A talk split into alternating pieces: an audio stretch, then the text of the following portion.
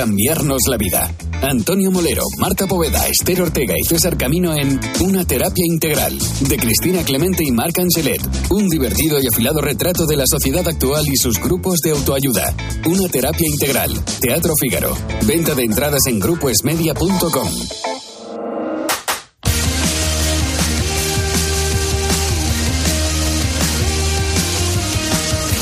Luis Munilla.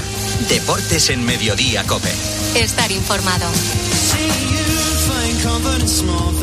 Echamos el freno, pero por poco tiempo, ¿eh? Por poco tiempo. Bueno, no echamos el freno porque nos gusta mucho este momento de todos los viernes, que es resolver el reto Pedro Martín de la semana. Peter Martín, Pedro Martín, buenas tardes. Bonilla, muy buena, ¿cómo estás? Pues aquí buscando eh, la pista, bueno, ¿qué pista definitiva? Buscando que nos resuelvas quién es el jugador, de, el jugador de una de las dos épocas doradas del Valencia que buscamos. Sí, un jugador muy bueno, internacional español, que debutó con la selección en un partido España-Francia jugado en Mestalla que después de jugar la Eurocopa del año 2004, cuando estaba en el mejor momento de su carrera, eh, pues sufrió una grave lesión en Alemania en un partido contra el Werder Bremen que le dejó ya tocado para el resto de su carrera, es decir, nunca volvió a ser el que fue antes y que era un jugador zurdo, un extremo zurdo muy bueno. Ya verás quién es. Fue uno de los mejores extremos del mundo en la primera década del siglo XXI y fue una de las piezas clave del Valencia de Rafa Benítez que levantó dos títulos de liga, además de una Copa de la UEFA y una Supercopa de Europa. Vicente Rodríguez disputó 243 partidos en la Liga Vicente Rodríguez. Qué bueno sí, era, ¿eh? señor, qué bueno era, qué zurda tenía. Bueno, eh, pasó de ser Vicentín a ser Vicente y a ser luego Don Vicente. ¿eh? Un jugador del, de, ficha por el Levante, del, del Levante. Del eterno rival, del sí, rival señor. de la ciudad. Sí, señor. Bueno, el ganador de- o ganadora de la semana, ¿quién es, Andy? Es ganador Muni, Juanan Juanito en Twitter, eh, arroba Juanan Orri, así que enhorabuena. Felicidades a él y gracias como siempre por escucharnos y por seguirnos también en las redes. Bueno, buen fin de semana, Pedro, ¿eh? Hasta la semana que Igualmente. viene. Y a ver si a partir de ahora el Valencia tira un poco para arriba, porque uno de, uno de los grandes clubes de fútbol español no puede estar como está. Se le necesita, se le necesita. Gracias, Pedro. es. Bueno, extracto del partidazo de anoche. López Nieto, exárbitro y exmiembro del comité arbitral. ¿A que no saben de qué tema habla? Antonio Jesús, hola. Hola, buenas noches. ¿Qué valoración haces de lo que está pasando, de lo que ha ocurrido y de la sombra de sospecha? Esto es una patraña. Este señor Negreira es indigno de haberse vestido de árbitro alguna vez. Ahí no hay ninguna sospecha. Él ha vendido un. Tenía menos autoridad que un chanquete y mandaba menos que el conserje de Valladolid o de, Málaga o de por ahí. No mandaba nada. Ha vendido uno y alguien se lo ha comprado. Es un sistema absolutamente vergonzante para arbitraje y para la persona que lo compra. Es decir, que aquí estamos hablando y denunciando al señor Negreira, que, que me parece que le ha hecho un flaco favor al arbitraje, contando mentiras y vendiendo humo, repito, vendiendo humo, pero también hay alguien que la ha comprado. Aquí yo creo que le ha hecho un flaco favor a la competición y creo que el arbitraje, más allá de declaraciones puntuales que podamos hacer, tenemos que actuar de manera jurídica y apersonarnos como acusación personal. Esto no puede quedar así porque no hay duda, los árbitros son absolutamente honrados. Ese dinero no ha llegado a ningún lado. Y aquí doy la cara por el presidente Victoriano Sánchez Arminio, que con defectos, virtudes, muchas más virtudes que defectos, ha defendido siempre la valores de los árbitros. Esto es una traición al colectivo, a los árbitros, a la competición y evidentemente el que se la ha comprado, igual de traidor que él. ¿No sabíais vosotros que vendía humo? Yo sabía que vendía humo, pero un humo menor, es decir, nepotismo, el hijo en el comité técnico de árbitros haciendo cosas de coaching, vendiendo historietas en los comités territoriales. Sí, Bueno, yo creo que se puede imaginar de que va a oír la encuesta a los oyentes en Twitter, Santi. Sí, estamos preguntando lógicamente por esto, con todo lo que se ha dicho y publicado, ¿por qué te inclinas? Las dos opciones son, se adulteraron partidos o Negreira se burló del Barça. Con más de 5.000 votos, Muni, el 80% de los copenautas creen que se adulteraron partidos y solo el 20% que Negreira se burló del Fútbol Club Barcelona. Heriberto, ¿te has traído las catiuscas? Sí, Vamos al barro. Siempre. Vamos al barro en el 106.3 de la frecuencia modulada de Madrid.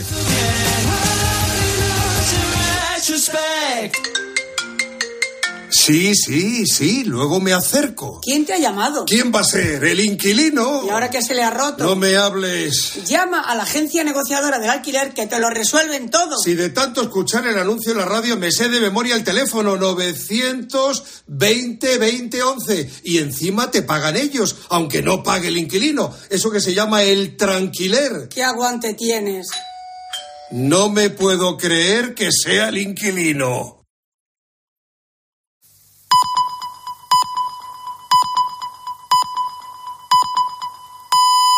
Son las tres y media, las dos y media en Canarias.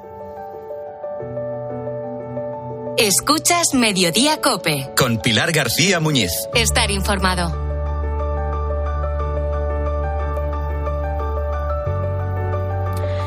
La historia de la Hermandad de Medinaceli de Puerto Real es la historia de las primeras veces.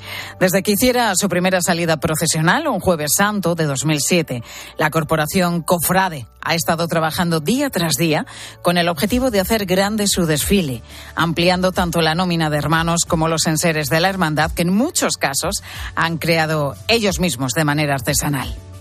Un momento importante para la hermandad y todo un hito histórico para la Semana Santa de la Villa fue el Jueves Santo de 2017 cuando por primera vez la Virgen de la Trinidad acompañó a Jesús de Medinaceli en el desfile procesional. Sin embargo, este no fue el único hito histórico que vivimos aquel día. La Virgen salió por primera vez a hombros de una cuadrilla de mujeres costaleras. Desde aquel momento, este grupo ha abierto un importante camino en el mundo de la carga en Puerto Real, no solamente portando a la Virgen de la Trinidad, sino también a otras imágenes en diferentes vía crucis. Ahora tienen un nuevo impulso, un sueño, que la Virgen vaya acompañada de una banda de música. Hasta ahora lo han hecho en silencio. María del Mar Falcón es una de las mujeres costaleras que lleva sobre sus hombros a la Virgen. Por cuestión de prioridades hemos estado saliendo en silencio, pero este año ya teníamos la ilusión de bueno, de que teníamos una banda, de que ya íbamos a procesionar con ella. Es un complemento más a lo que estamos intentando conseguir, ¿no?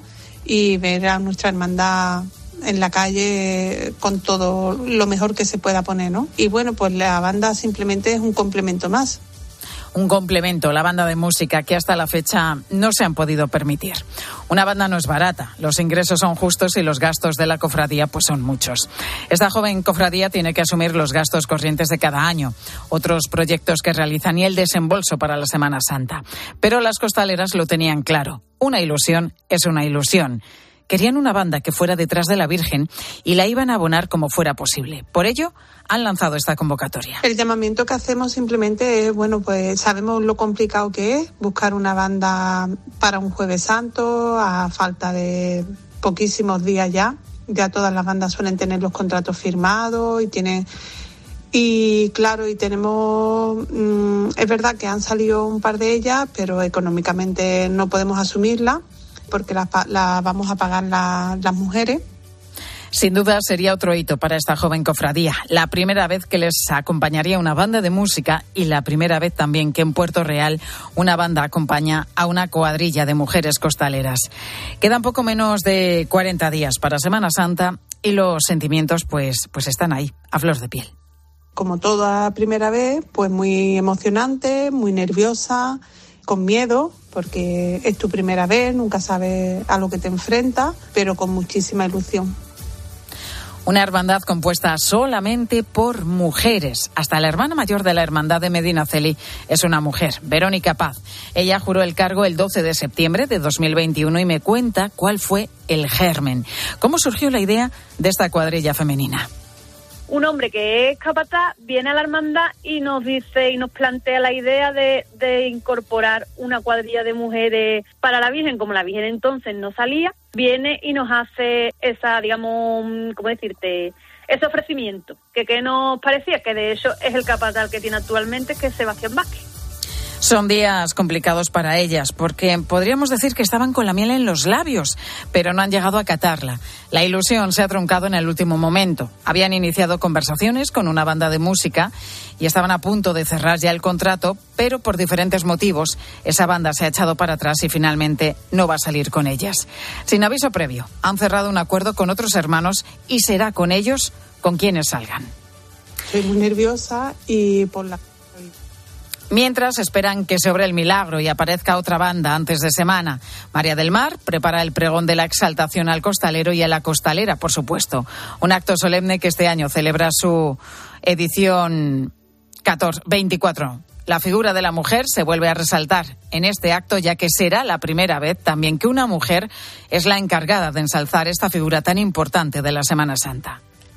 Estoy muy nerviosa y por la responsabilidad que lleva ya no de por sí el dar pregón, que es bastante ya importante y es una responsabilidad muy grande, sino también ser la primera mujer y sentir que estoy representando a mi cuadrilla de la Virgen de la Trinidad, que son muchas mujeres de las que están detrás de, de este pregón, ¿no? Un sentimiento de orgullo y emoción que será más grande aún cuando esta cuadrilla de costaleras encuentre una banda de música que acompañe a la Virgen de la, Trinidad. A estas alturas, a las puertas de la cuaresma, pues son conscientes de que es bastante difícil encontrar una banda de música para el próximo jueves santo, pero no piensan cejar en su empeño hasta conseguirlo. Es lo que tienen los sueños, que se empujan hasta que se cumplen por primera vez.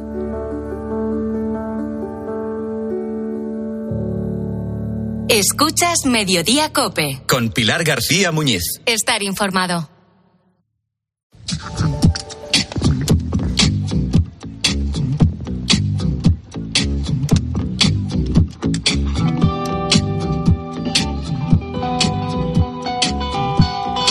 Lo que estás escuchando ahora mismo es la guitarra de Borja Catanesi, un valenciano de 28 años que está dando la vuelta al mundo con su música.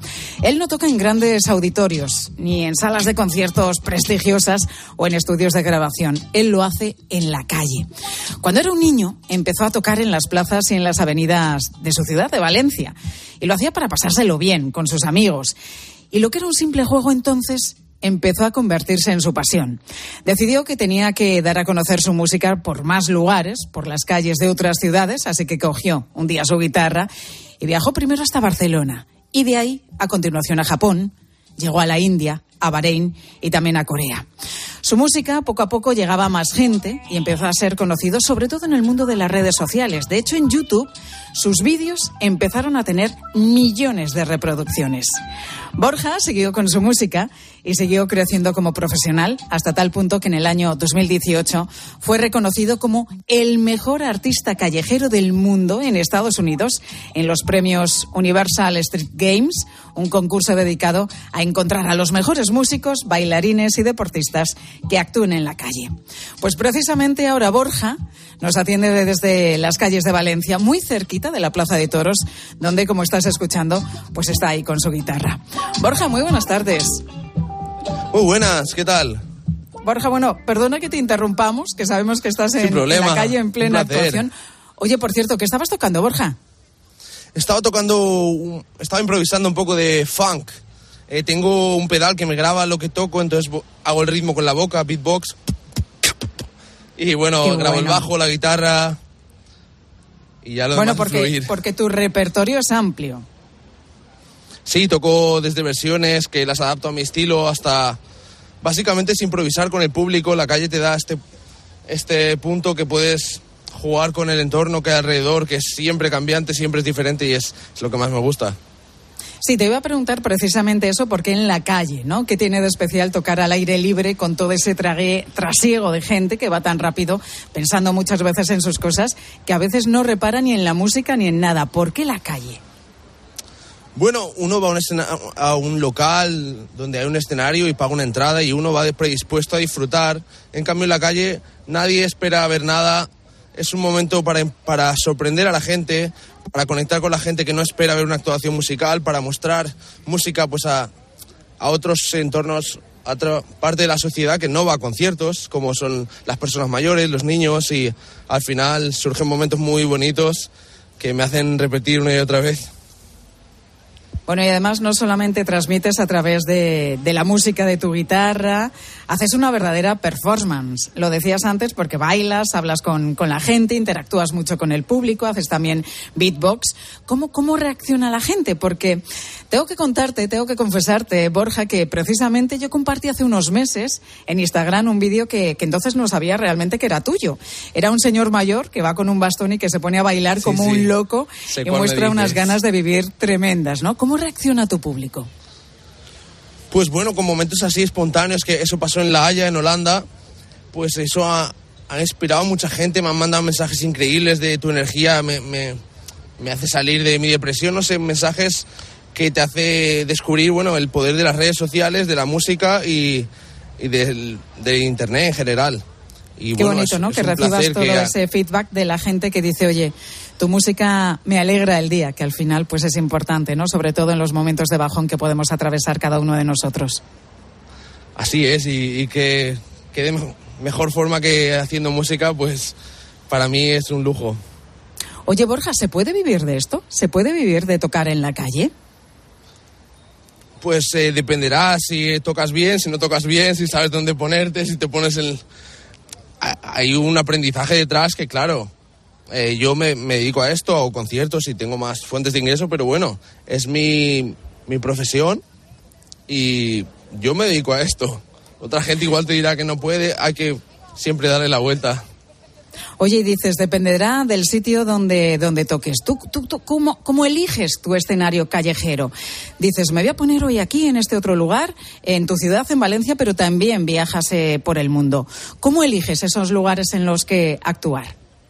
Pues en general me gusta sitios donde hay, hay un espacio donde la gente puede observar sin sentir, oh, tengo que dar una moneda, porque no se trata de esto al final, pero la gente sí que entiendo que a veces un poco forzada, pero cuando hay, hay, distancia y la gente puede escuchar sin ninguna presión, ahí es cuando la gente se siente libre de decir, mira, estoy disfrutando de este momento, mira qué bien toca o voy a apoyar. Entonces, pues también es muy importante sitios donde no hay vecinos que se puedan quejar, ver dónde está apuntando el amplificador, si hay comercios, pues tienen que estar a gusto, es un poco velar por el, el bien de todos. Has viajado por muchos países del mundo. ¿Cuál es el lugar más especial en el que has tocado? Bueno, vengo ahora de estar dos meses en Corea, Corea del Sur, y ha sido increíble. Es tocar como en otro planeta, la gente me ha recibido muy bien. Tienen mucha cultura musical, eh, toda la cultura del karaoke, y, y, bueno, ver a un extranjero tocando música en la calle fue algo que la gente respondió muy bien y hubo muy buenas sensaciones. Y Borja, ¿adaptas tu repertorio, tu música al país en el que te encuentras? Claro, sí si intento adaptar un poco, hay canciones que aquí a veces toco entre dos aguas y funciona muy bien, la gente le encanta uh -huh. y eso. De Paco de Lo he intentado alguna vez en Holanda, pero se quedan ahí un poco. Les gusta, pero no conocen el tema, por ejemplo. Creo, Borja, que en 2018, ¿no? Te multaron. Recibiste una multa de 500 euros, eh, te retiraron también la guitarra y el amplificador mientras actuabas precisamente en Valencia, muy cerquita del lugar en el que te encuentras ahora mismo. ¿Qué normativas tienen las grandes ciudades europeas sobre la música en la calle? ¿Está permitida la música con amplificadores en la vía pública?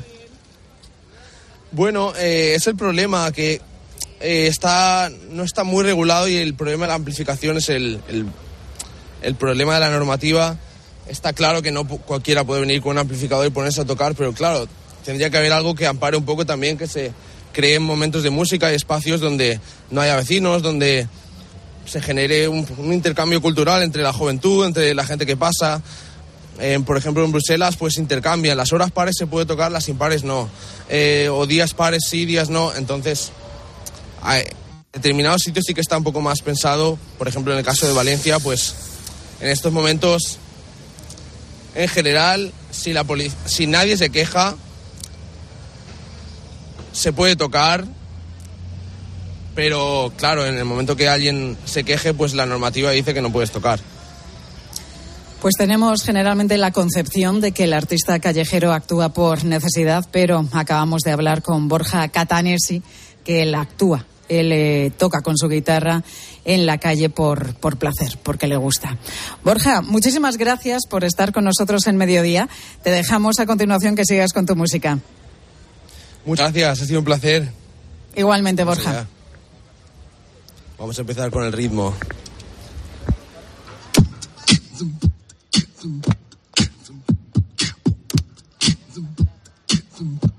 Percusión.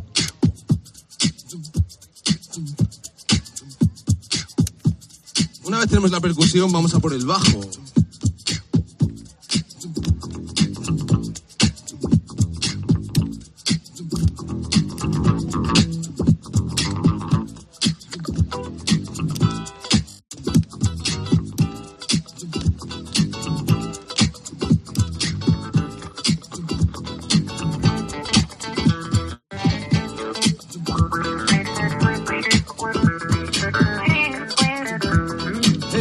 Historia de cómo mi vida cambió. Esta es la historia de cómo mi vida cambió. Esta es la historia de cómo mi vida cambió. Mi movida sin comerlo. Pues ahí dejamos a Borja tocando con su guitarra en las calles de Valencia y ahora, pues que suene otra música. Y donde más toca un alma allí me meto a dar la lata poseído por el bombo y por la caja. Y sonaré como una que la gente la Pues famosas en España entera, las chirigotas de Cádiz son un clásico de los carnavales de nuestro país. De hecho, hoy se celebra la gran final del concurso de agrupaciones del Carnaval de Cádiz. Y una de las chirigotas que va a participar en esta final es esta precisamente que estamos escuchando, Los Mi Alma. Vamos a, a escucharlos.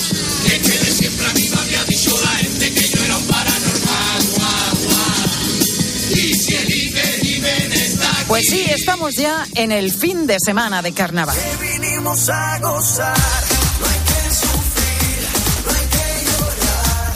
La vida es una y es un carnaval. Los carnavales que llevan celebrándose, bueno, pues prácticamente toda la vida. Su origen se remonta hace unos 5.000 años, a la época del Imperio Romano. Aquí en España es una fiesta con bastante tradición y dependiendo del lugar, con sus costumbres y generalmente con un protagonista. En Cádiz, pues lo son las chirigotas. En Canarias, las reinas del carnaval. En Águilas, en Murcia, la musona, una figura mitad humana, mitad animal que asusta a los vecinos. Déjame probar esa boquita y yo le aseguro que de una se le quita. Vamos donde tú quieras, al fin y al cabo vas a pasarla bien. Pero nos vamos a ir hasta Galicia, que es una comunidad donde también se celebra muchísimo el carnaval, el entroido, como dicen por allí. Y en Ourense es típico que desde el domingo anterior a carnavales la figura de la pantalla vigile que todo el mundo, absolutamente todo el mundo, vaya disfrazado. Y cuidado con no cumplir este mandamiento.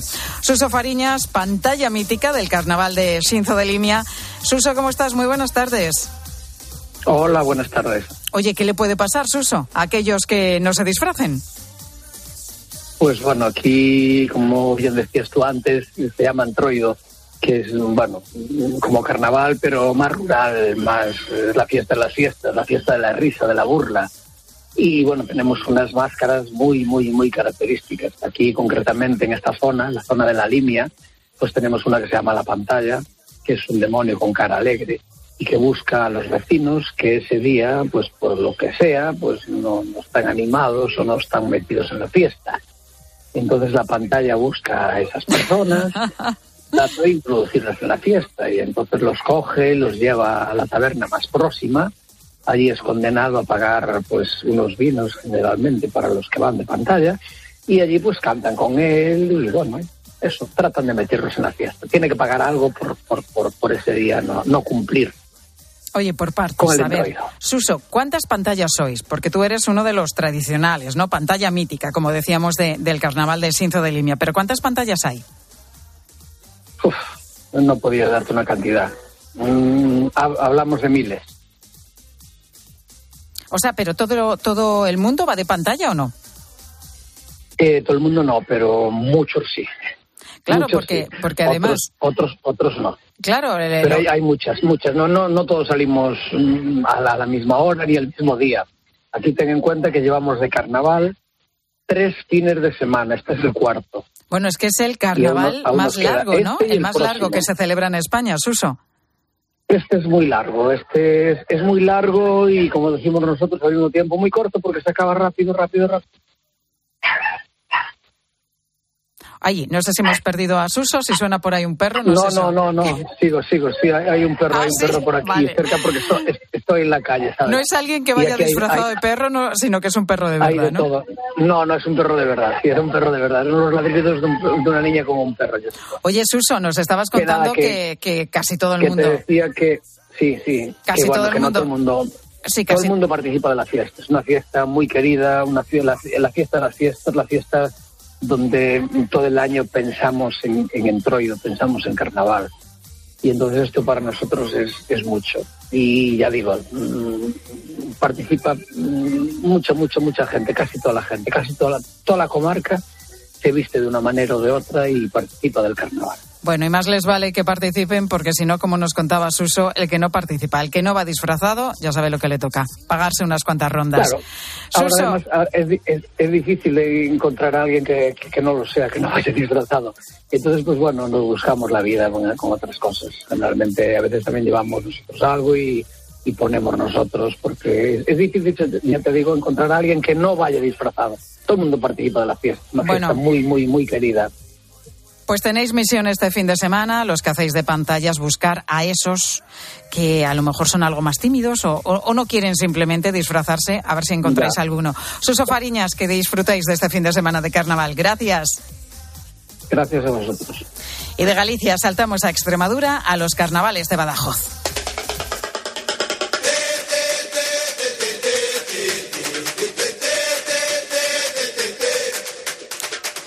Carnavales de Badajoz, donde las murgas son una de las protagonistas. La carnaval de Sordo se nos ha venido arriba porque van a inaugurar y en Betril Esta que escuchamos es Pa' Cuatro Días, murga en la que canta Ildefonso Seller. Ildefonso, buenas tardes. Buenas tardes. Creo, Ildefonso, que vosotros decís que vivís por y para el carnaval y que sobrevivís el resto del año. Sí, eh, lleva mucha preparación a lo largo del año, con lo cual estás imbuido en la fiesta durante todo el año, aunque este, mm, son 10 días. eh, este, prácticamente este año se inaugura de alguna manera es más extenso el carnaval, con lo cual ya veremos a ver si llegamos a los 10 días. Bueno, Ildefonso, ¿qué diferencia hay entre murga y chirigota? Porque no es exactamente lo mismo. No, bueno, eh, en Cádiz lógicamente es la chirigota, es eh, otro tipo de gracejos, las murgas aquí, pues mm, vale la posibilidad de que la gente que canta mejor, mm, entre los que no nos encontramos nosotros, pues cada, eh, quepan en la fiesta. De alguna forma, bueno, pues mm, el distingo en, en Cádiz tienen tres categorías y, y nosotros pues englobamos prácticamente a todo el mundo. El que canta bien, el que canta regular y el que canta mal. En ese sentido, bueno, pues todo el mundo cabe en la fiesta, ¿no? Bueno, y en las eh, murgas de este año, ¿qué temática habéis elegido, Ildefonso? Pues nosotros vamos de un pueblecito de los años 50, mm, anclado precisamente en esa época donde eh, reivindicamos de alguna manera, bueno, pues el ser extremeños y, y- el olvido que nos tienen pues prácticamente todos los políticos, ¿no? A Extremadura.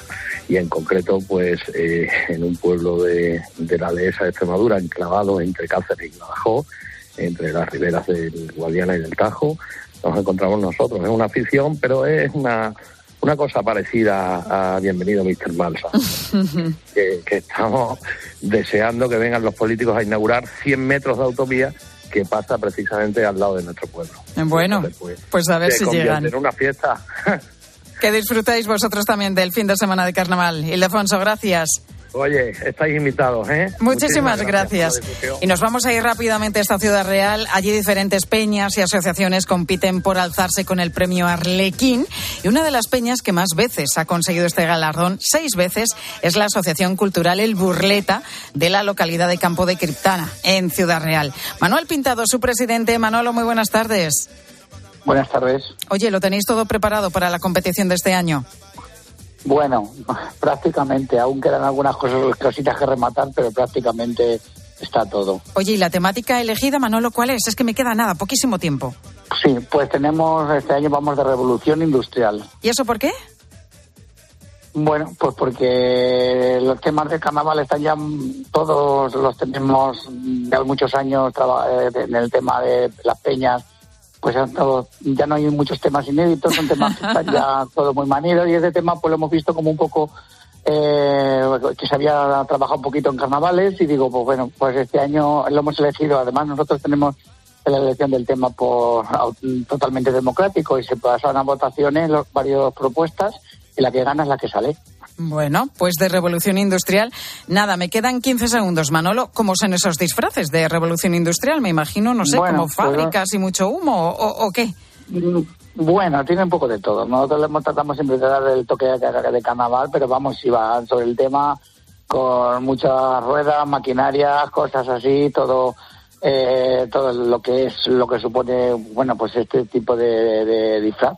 Entonces es, es un poco representando eso, pero con un poco más de colorido que, que el carnaval pide.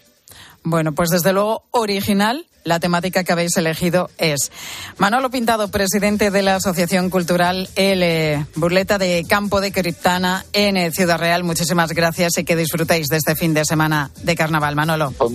Gracias a vosotros y también os invitamos a que paséis por ahí, por, por Ciudad Real, por los diferentes pueblos que veréis también un buen carnaval. Seguro que sí. A disfrutarlo. Gracias. Pues estamos terminando ya, ¿eh? Los de Mediodía Cope, pero llegan enseguida los compañeros de la tarde. ¿Con qué contenidos que nos vais a contar, Pilar Hola, Cisneros? Pilar. Yo no sé si tú tienes costumbre de hablar por WhatsApp con tus jefes, que por otro lado son los míos. Eh, Te lo digo porque, ojo, que los WhatsApps empiezan a utilizarse para lo bueno y para lo malo como pruebas en juicios laborales. Luego, en nada, en breve, te contamos cómo. Bueno, pues muy atentos a todo lo que nos van a contar a partir de ya mismo, en unos minutos en la tarde de Cope con Pilar Cisneros y Fernando de Aro.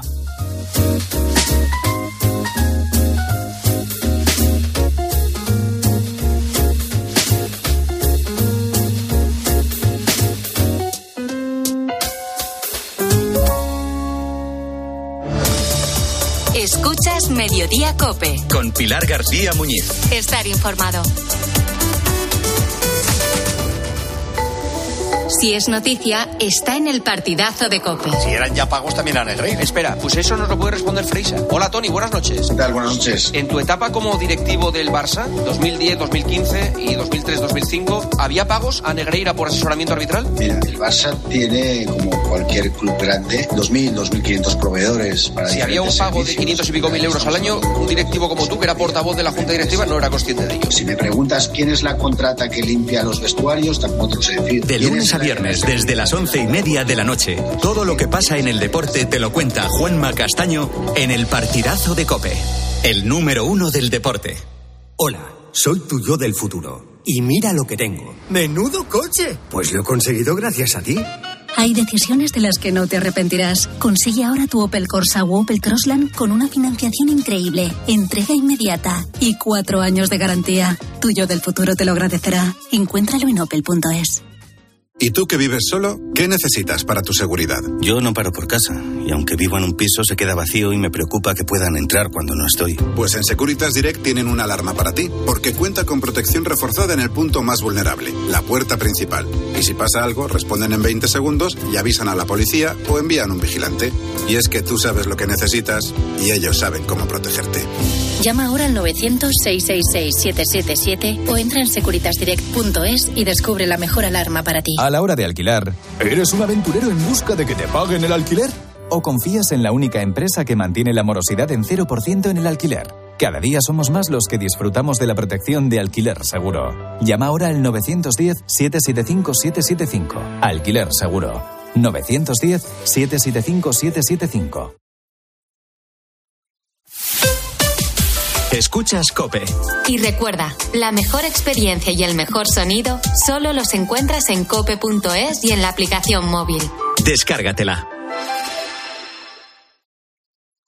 Profesionales. En Bricomar siempre os hemos admirado porque llamáis a las cosas por su nombre. No veis una herramienta, veis una amoladora angular de 900 vatios. En Bricomar también llamamos a las cosas por su nombre y como nos dedicamos a materiales de obra, ahora hemos cambiado el nombre a Obramat. Lógico, ¿no? Profesionales de la construcción y la reforma. Obramat. En Hipercor y el supermercado El Corte Inglés siempre tienes buenos precios. Como la pescadilla de pincho, piezas de 1 a 2 kilos a 9,99 euros el kilo. O la tarrina de fresón de Huelva que tiene la segunda unidad al 50%. Comprando dos, la segunda tarrina te sale a 1,50 euros. En Hipercor y supermercado El Corte Inglés. En tienda web y app.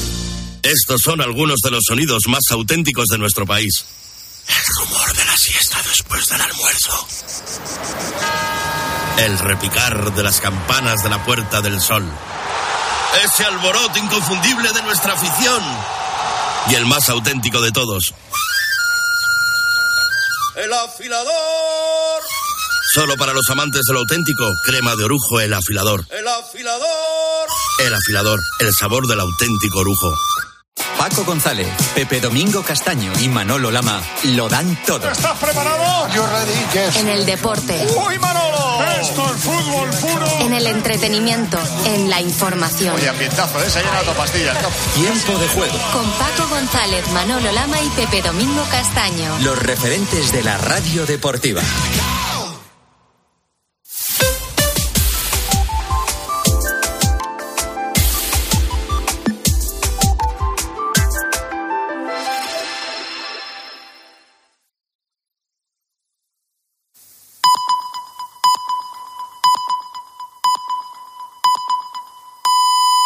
Las